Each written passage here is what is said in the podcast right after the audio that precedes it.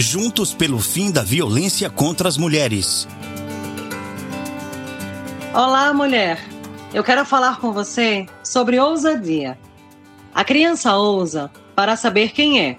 O adulto necessita saber quem é para poder ousar. Ousar é sobre os passos que damos em direção a tudo aquilo que não conhecemos. O primeiro beijo, o primeiro emprego, o primeiro amor, a primeira viagem. Tudo o que é novo nos pede ousadia e aquele frio na barriga a nos acompanhar. Ter ousadia não significa não sentir medo, até porque o medo preserva o nosso instinto de autoconservação.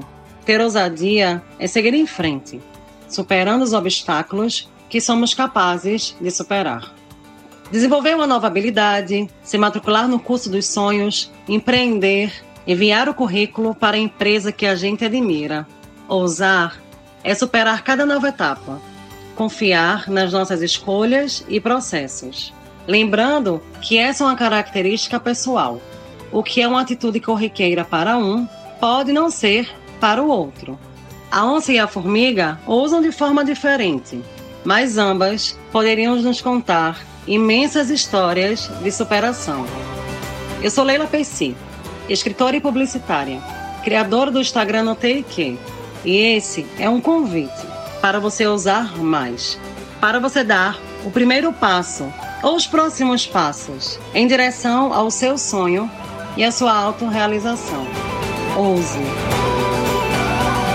Instituto Maria da Penha, Grupo Virtus e Nabecast, juntos pelo fim da violência contra as mulheres.